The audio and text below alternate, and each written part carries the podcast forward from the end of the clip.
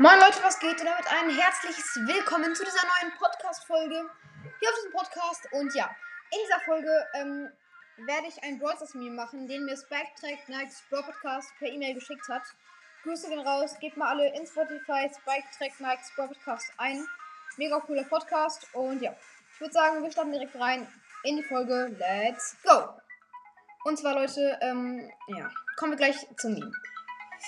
Ja, auf dem ersten Bild sieht man Piper. Ähm, ähm, man sieht unter ihr eine Schrift. Also, ja, genau. Da, da steht, Why are you staring at me like that?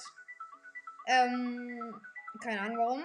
Sagt, nächster, da ist Ghost Squeak und er sagt, You have the most skins of us. I have only one, two, äh, two skins.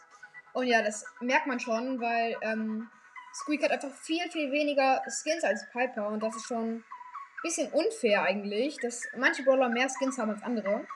Der nächste ist von Griff und zwar You have two, I have one. Und jetzt kommen wir zu dem letzten Kommentar und zwar von ähm, ja, von Mac und die sagt einfach What is a skin?